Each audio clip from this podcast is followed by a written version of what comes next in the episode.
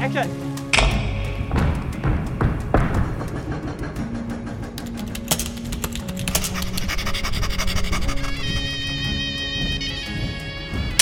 二十三，Take One。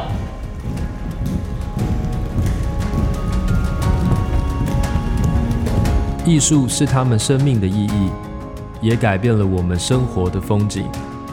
欢迎收听艺文大师好好聊。平路是一个找出历史、记忆和人类心灵之间复杂电路的写作者。各位听众，大家好。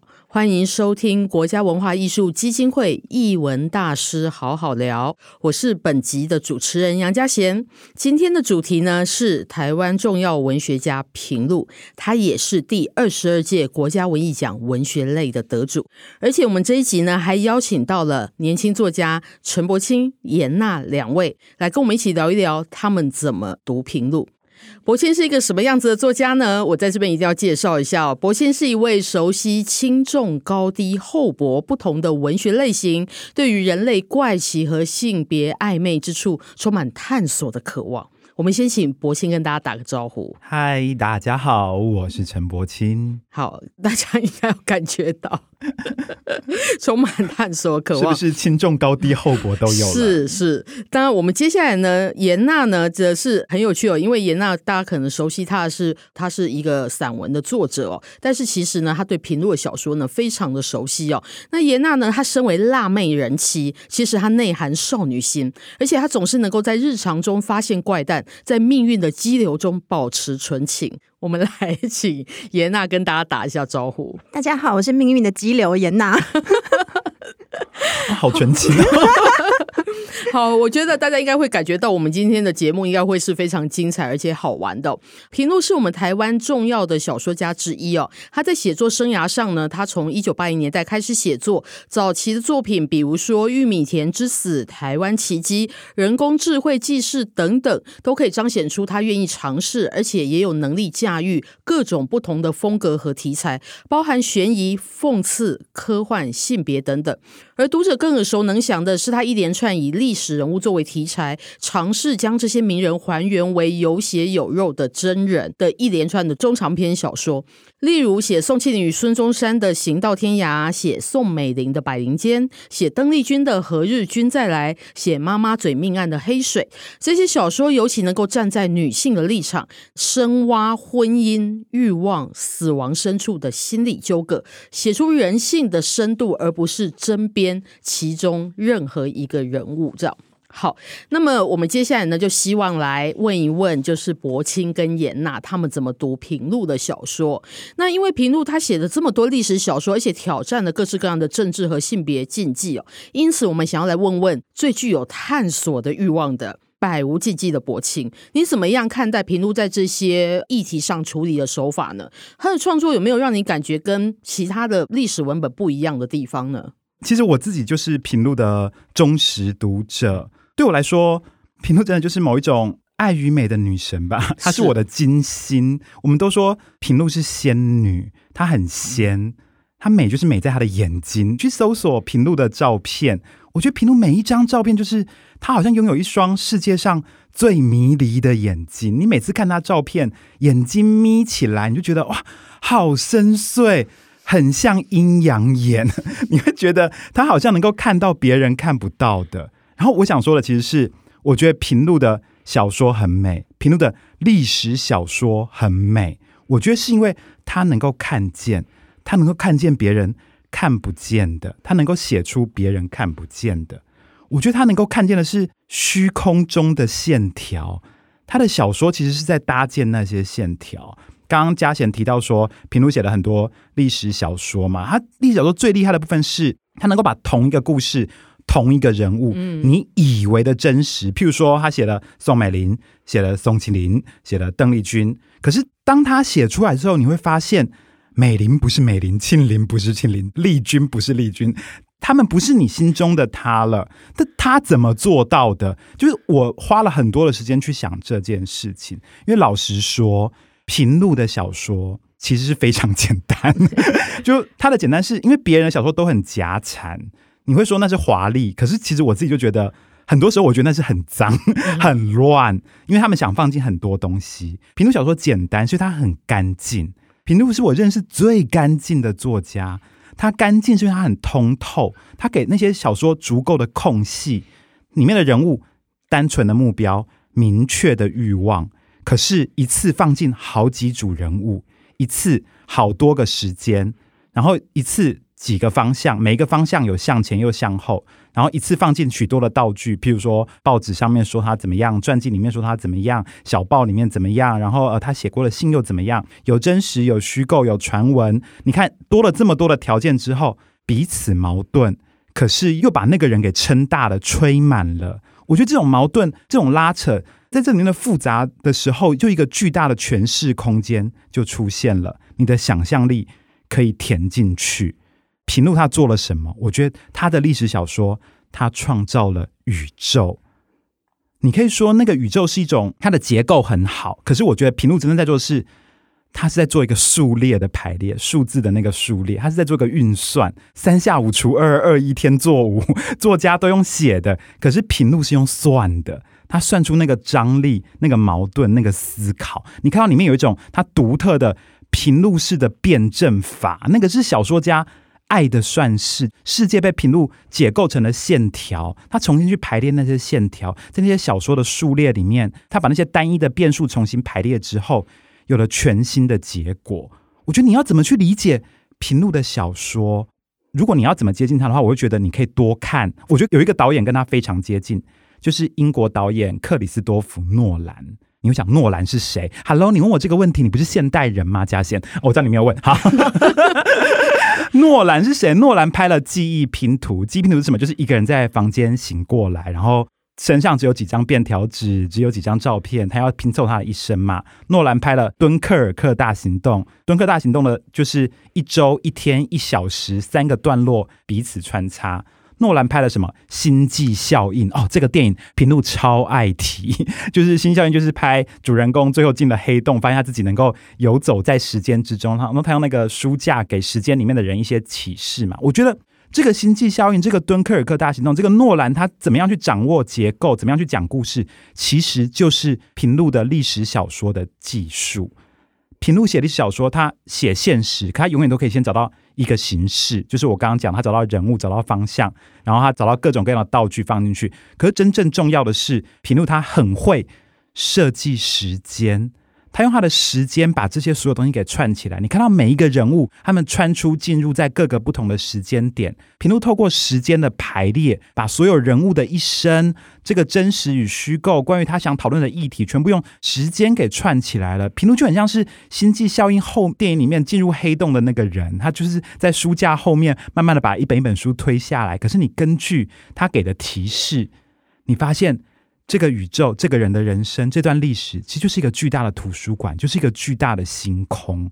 每次看平路，我就想到说，他很像是玛格丽特·艾特伍说的，试图将文字组合在一起，做一些他们分开的时候做不到的事情。我觉得平路就是在做这个，个别分开的时候做不到，可是一旦组合在一起，全部都到位了。平路很仙，平路她是个仙女。我觉得她那个仙女的眼睛，就是因为她从上面。往下面看，平路很喜欢讲一个波赫式的故事。波赫是说，笼子里面有一只豹子，然后豹子看着那个栅栏透不过气。有一天，豹子在梦中梦到上帝跟他讲说：“你忍受这一切，是因为有一天有人又会用你的样子写一首诗，那首诗会在宇宙之间有一个明确的位置。你被关在这里，是因为你会向那首诗提供一个明确的字。”我觉得平路的写作就是这样。他养了无数的豹子，仙女养豹子，女人是汉子，就对，他就是把那些无数的字放在他们适当的位置，而仙女她小说的技术就是用她的数列把这些字导引到正确的位置上。所以我还是用坡赫士的话来总结我平路的历史小说。坡赫士曾经说：“时间是一条令我沉迷的河流，但我就是河流；时间是一只使我粉身碎骨的虎，但我就是虎；时间是一团吞噬我的烈火。”但我就是烈火，而我觉得我们应该把句子中的我全部换成平路。时间就是一条令平路沉迷的河流，但平路就是河流。时间是一只令平路粉身碎骨的虎，但平路就是虎；时间是一团吞噬平路的烈火，但平路就是烈火。那个就是我对平路历史小说的理解。好，谢谢柏青的分享。其实刚刚柏青谈到这个诺兰的这个记忆拼图哦，我觉得确实，当我们在看平路小说的时候，我们确实是会有一种这个拼图被打散又重新拼回来的感觉哦。因为比如说以他写宋美龄来说好了，宋美龄也许在我们一般的理解当中，你会记得她是蒋介石身边的女人。嗯，或者你会记得她是在《时代》杂志封面上的女人，在美国国会演讲的女人哦，或者我们对她有各式各样的有的没有的这些印象，嗯、我将再起的女人，对，我在一起的女人，对。但是我们也许从来没有想过说，哎，那在日常生活当中的宋美龄是一个什么样的宋美龄？还没有嫁给蒋介石之前的宋美龄是一个什么样的宋美龄？那么不做元首夫人的时候，那些不是公开的时刻里面，她心里面。在想些什么？有欲望的宋美龄，对，有欲望的宋美龄又是怎样的宋美龄？想要男人的宋美龄是怎样的？是，对，我会觉得平路正是他绝对不回避这些东西，而且他甚至是要把这些东西带回到我们对宋美龄的想象跟认识当中，因为这是一个有血有肉的真实的人，他其实身上应该要有的拼图里面的很重要的这个板块，这样子。好，那既然我们已经谈到宋美龄，其实刚刚博清讲到的，就是说这一些他在在历史小说里面写到好几个都是女性哦，诶，在他的创作当中，女性是他很重要的关注对象，而且他也挑战了不少性别禁忌。其实要把女性的性写出来这件事情，我觉得也是在文学界是比较罕见的。这样，那如果我们以他的这些，比如说《行到天涯》《百灵间》《何日君再来》这些文本来看，那我们想来问问看颜娜，像颜娜自己是一个女性作者，也是一个女性读者，你会怎么样解析平路所建构的这个女性的历史的诠释出来的这样的历史呢？那你看到他创造的这个故事，它的力量会是什么？我第一次读《百灵间》，就刚刚柏青说的那个，其实是在我大一的小说选读课堂，然后那是。郝玉祥老师替我们细读，这、嗯、是非常细的读。那时候我就受到一个很大的震撼，因为那时候我还没有接触到新历史主义，没有一种历史是建构出来的这样的一个概念。但平路在一九九五年就已经用小说的方式，而且小说应该会是最好的方式去质问说历史到底是什么，是谁的历史。我们再把它放到一个比较大的脉络去想，平路一系列的这个所谓的夫人写作，或是名女人写作，它可以怎么去看呢？比较早的，可能在一九二八年，沃尔夫在对那个剑桥大学两个女子学院的演讲里面，虚构出一个所谓的莎士比亚的妹妹，去想说，莎士比亚如果有个妹妹跟她一样有才华的话，她能够达到像莎是比亚一样的事业成就吗？答案显然是不行的。呃，如果是放在台湾的话，平路 他在一九九五年，然后写下。行到天涯算是一个所谓的历史小说的转折点。到一九九八年，其实非常近，《百灵间》出来了。然后到二零零二年的《何日君再来》去挑战另外一种名女人的形象，把我们耳熟能详的邓丽君的死亡之谜放入一个所谓的冷战时期的一种呃侦探或者是调查小说的一个脉络之下去重新理解到底什么是邓丽君，她是一个什么样的女人，把女人的身份还给她。那像平路说，小说阅读最有趣的地方，就是你往前读的时候，你发现哇，其实你并不知道，就是这个不知道会引导读者跟小说家再继续往下写。那无论是行到天涯、百灵千，或者是何日君再来，透过所谓的多重叙事线去解构男人的历史。把说话权、把血肉还给所谓的名女人的身上的时候，我觉得平路他其实也没有非常呆板机械的把所谓女人心中的苦楚就写得非常的平面。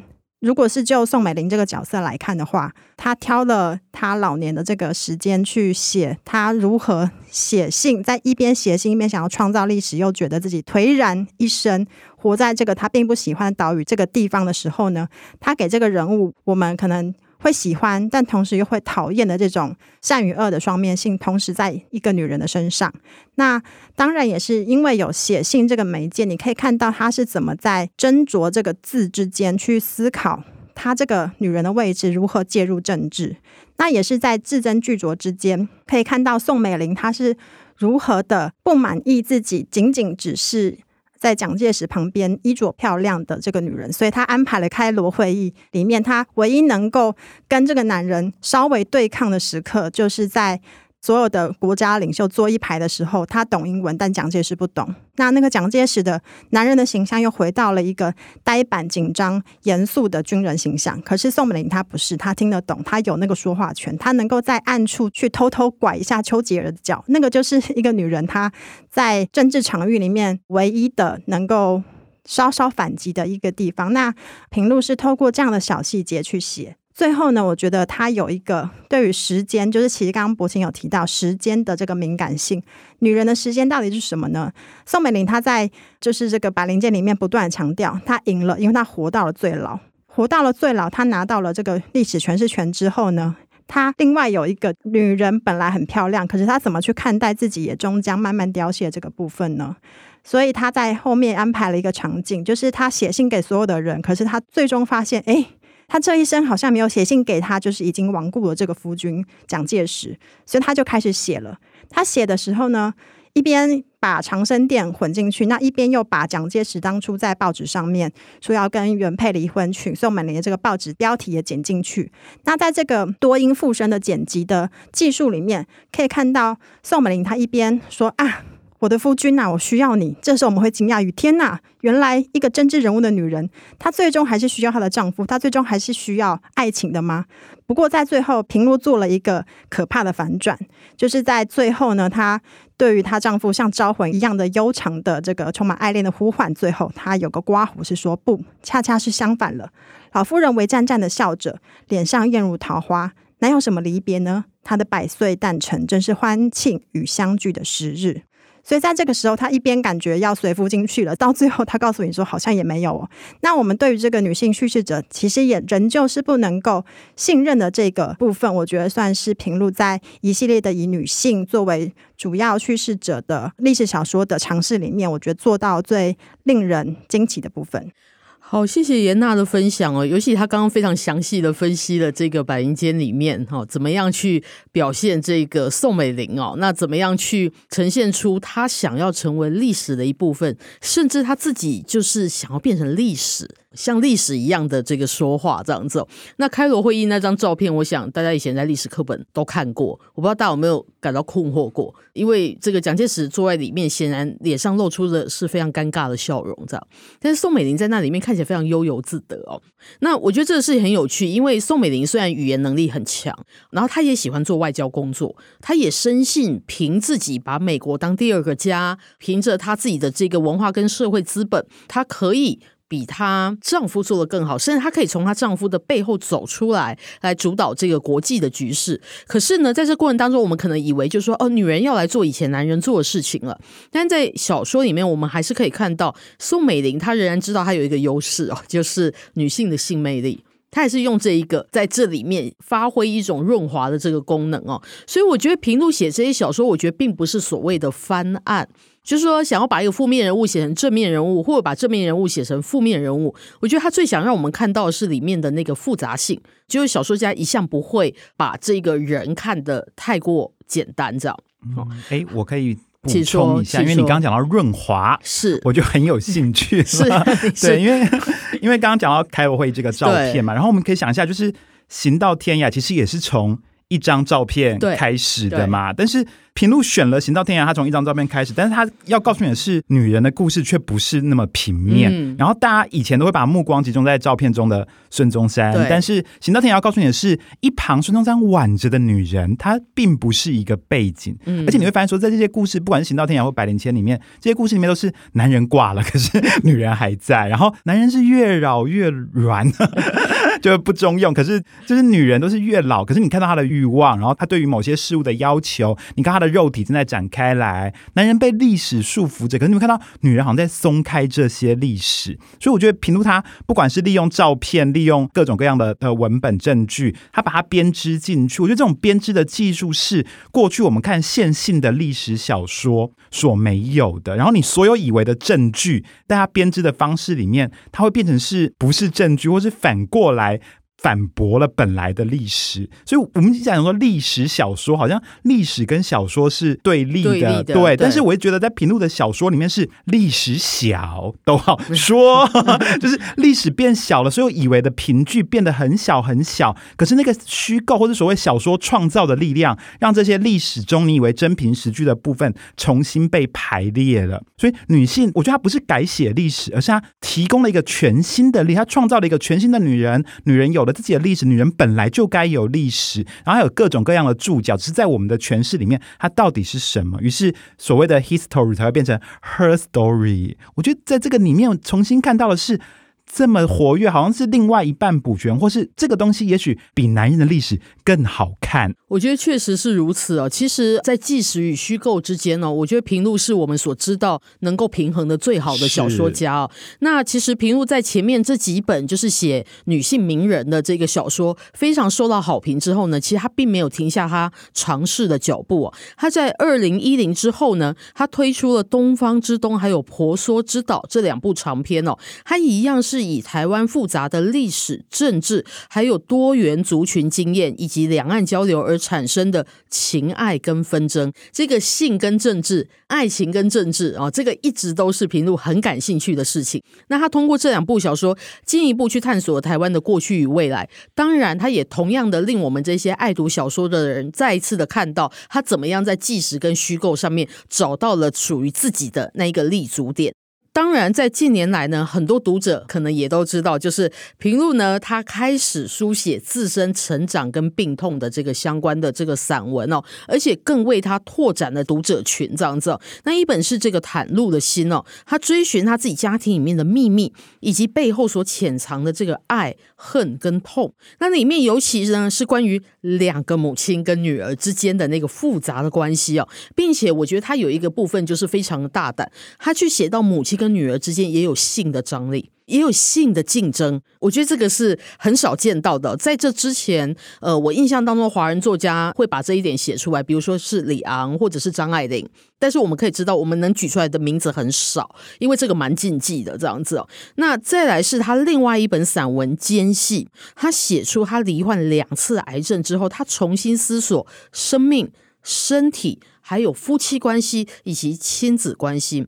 并且呢，在他的这本书里面，他也再度让读者去见证了文学可以弥补天裂的这个力量。我们常常都会说，文学救了我。我们会听到很多写作者这样讲，但是它是一个什么样子的过程？我们在《间隙》这本书里面也一样可以读到哦。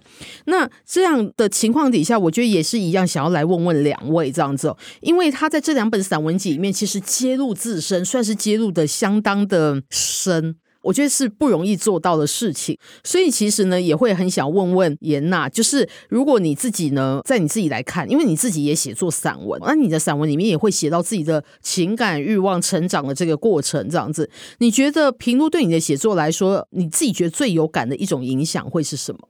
我觉得好像就是那个邱桂芬老师在《黑水》的序里面说到的，平路他能够做到别人所不能做的，其实就是对于创作伦理的一个挑战。那平路无论在小说跟散文，其实都是在做一种乱伦的事情。那乱伦其实放到散文里面，是真的比小说还要来得更难。就是对于所谓的伤痛揭露，你要揭露到什么样的程度？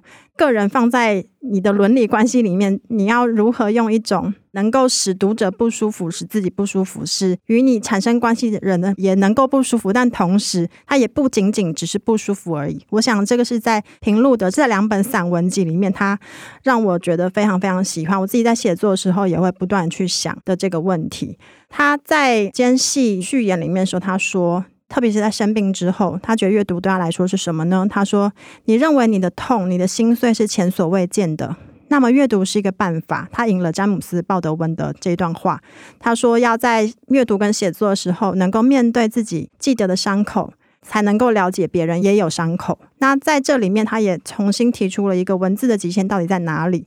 放到伦理的这个部分，散文里面要去揭露自身，势必会牵扯其他人。那文字的极限到底能够推到哪里？我觉得这个在平路的散文里面，他其实也因为之前他在小说里面创造的所谓的多重叙事线，他把它放到他的散文的伤痛街道里面去。操作。那我想是因为这样，所以拉出了所谓的理解的空间。特别是在袒露的心的时候，我们会惊异于一个母亲竟然能够用这种方式去。应该说是有点精神虐待他自己的小孩吧，让这个小孩从出生开始就明确的感觉到自己并不被爱，并且放进了他跟他爸爸还有妈妈这三人非常奇异的，像刚刚嘉贤说的，有点带着欲望、带着性的这个奇妙的关系里面。因为他在里面也说，他妈妈会不经意，但是又非常具体的告诉他说。你爸爸昨天跟我要的非常多，我就随他去了。这样，这一般都不会是母亲想要告诉女儿的事情嘛，并不会想要去让女儿了解自己跟丈夫的性。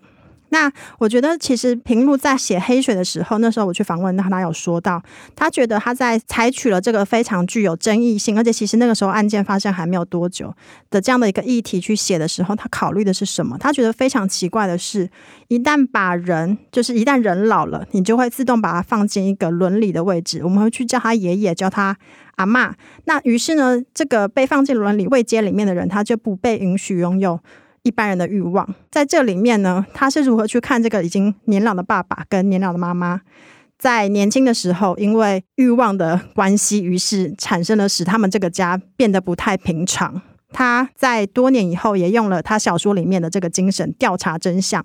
他说他为了真相不惜失去父亲，就算他能够回到那个拯救他父亲，不要让他父亲死亡的现场，作为一个。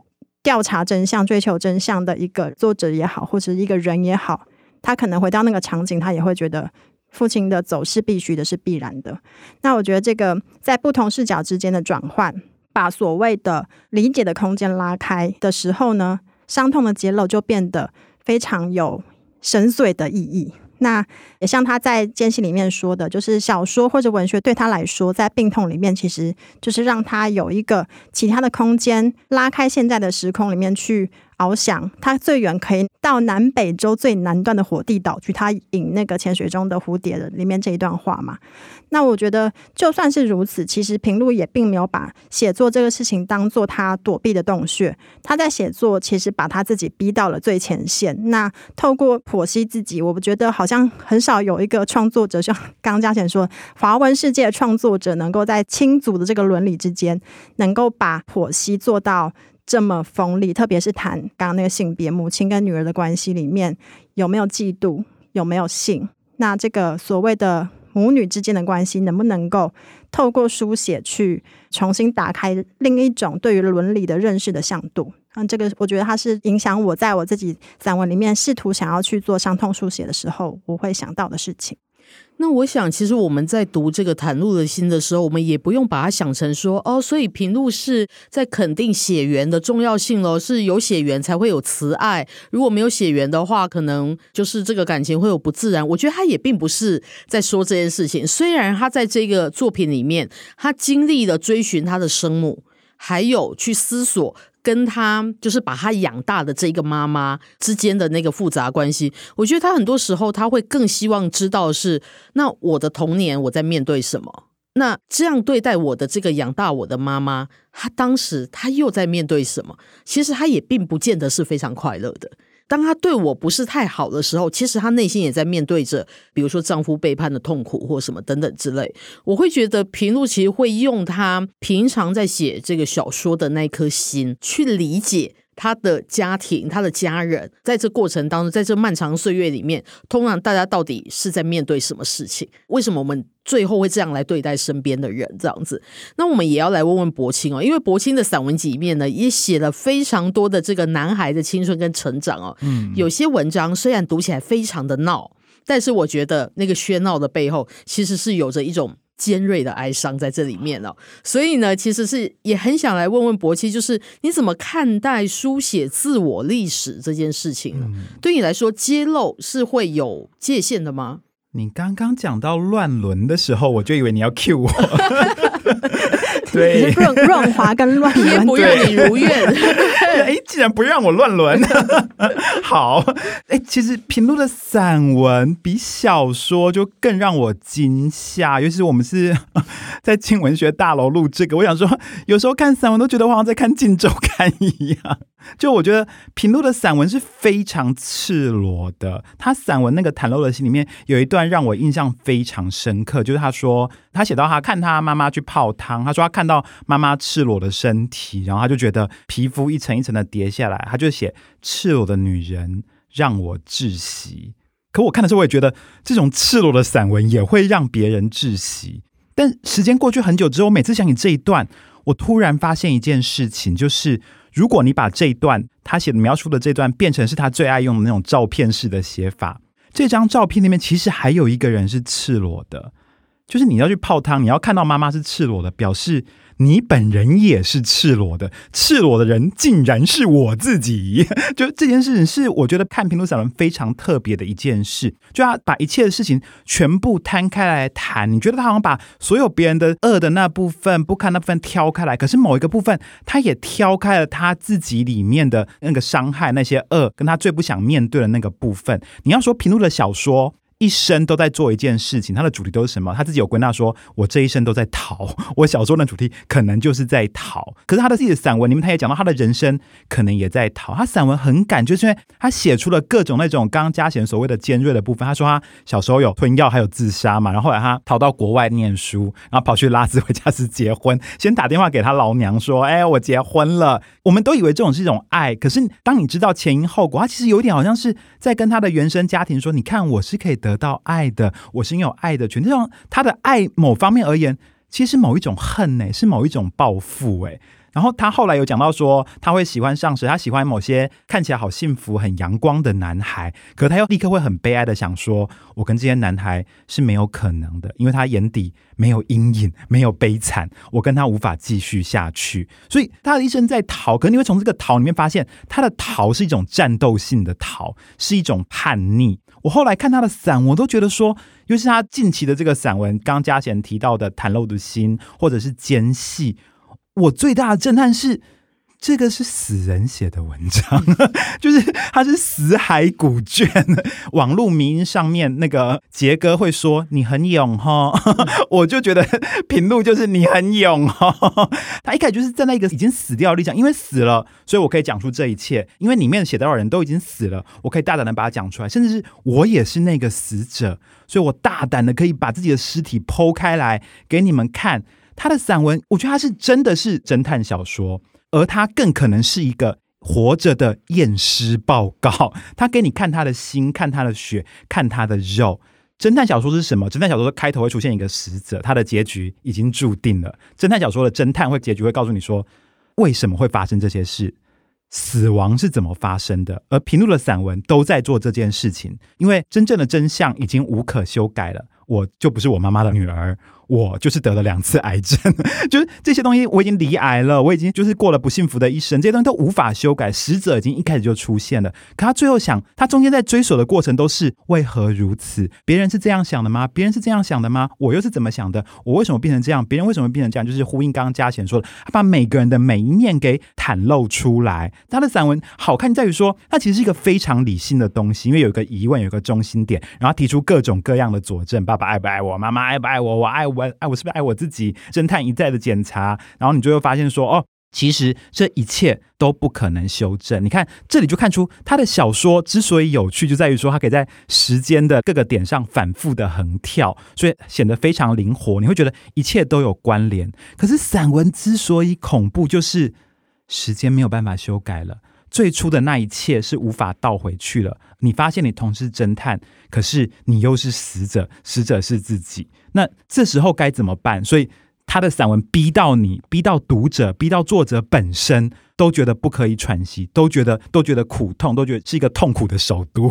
他非常的痛快，就困在那个核心里面了。嘉贤问我说：“平路的散文有没有给我什么启发？”我会想到说，其实读侦探小说的人都知道一句谚语，那句谚语是一切侦探小说的钥匙：真相是时间的女儿。而我觉得平路则是真相的女儿。可是，女儿的女儿可以把母亲生回来吗？我们可以生回时间吗？平路这一生的小说，不就是努力的把时间给生回来的过程吗？所以他在里面大量的使用时间。他的散文里面，他给我们的答案是：不行的，但是也不必要，因为他的散文里，他最后告诉你：我发现我自己不在中心。一切都是那么的边缘，我这一生就是在边缘，在爱的边缘，在人群的边缘，在真相的边缘，而我自己还逃向边缘。但是在这个边缘里面，他又发现自己站在痛苦的中心。他从这个理解的痛苦之中。在在世界的痛苦之中，在自我痛苦中，他才可以确认那个中心，再从这个中心里面脱离，所以他获得了间隙。从那个中心的脱离过程里面，他获得了一种主动性。他的逃离就是叛逃。平路的散文给我什么启发？我觉得没有，nothing。就是他的散文没有办法给我的散文有任何的帮助，但是他给我人生的帮助，他给我生活的拯救。他的散文。改变了我的生活，他的散文改变我的生活，我的生活才能够进入创作里面，我才能够重新看见我自己。真相是时间的女儿，平路是真相的女儿，而我，我们所有的读者都是平路的女儿。好了，我觉得这就是 ending 了。好，伯谦刚创造了一个回环式的金句，这样子哦。好，那各位听众朋友在听这一集的时候，可能想说这一集怎么回事哦？开头是有阴阳眼，讲到中间的时候有乱伦，这样子，后面突然出现了死者跟女儿的关系。但是呢，我会觉得我们用一下波赫士哦，就是我们讲到，就是说平路也会提到这位伟大的作家波赫士，他曾经写过一个小说，讲说这个沙之书，有一本书用沙子做成的。那么你现在如果翻到第一千两百八十四页，那么你好好的看吧，因为这页你将永远不会再看到，因为它是一直在流动的一本书，这样子。其实我们的生命有一点像一本沙之书哦，好像你翻到这个东西，它翻过去了之后，你将不会再经历第二次。可是书写很可能就是使得这个沙之书可以真正从时间的河流当中浮现出来的那一个动作，或者是那一个力量，这样子。那在《黑水》这部小说后面附上的访谈里面，平路他有说呢，这个小说呢不是为为了要平反什么，不是为了要替任何人平反，而是为了多提供一种理解的角度，在触及人性的问题上留一些灰色地带，就多一些出口。小说家是要精确的表现世界，但不是简化世界，也不是看低人性，而是直面其中的模糊与真实。那今天呢，非常谢谢柏钦跟颜娜为我们带来非常丰富而且一再翻转的解读，这样子哦。那国家文化艺术基金会的译文大师好好聊，今天的主题是关于台湾重要的文学家平路，他也是第二十二届国家文艺奖的文学类得主。那我们今天节目就会进行到这里，下一集呢将由另外一位得主带来精彩的内容。谢谢大家，谢谢，谢谢大家，再见，拜。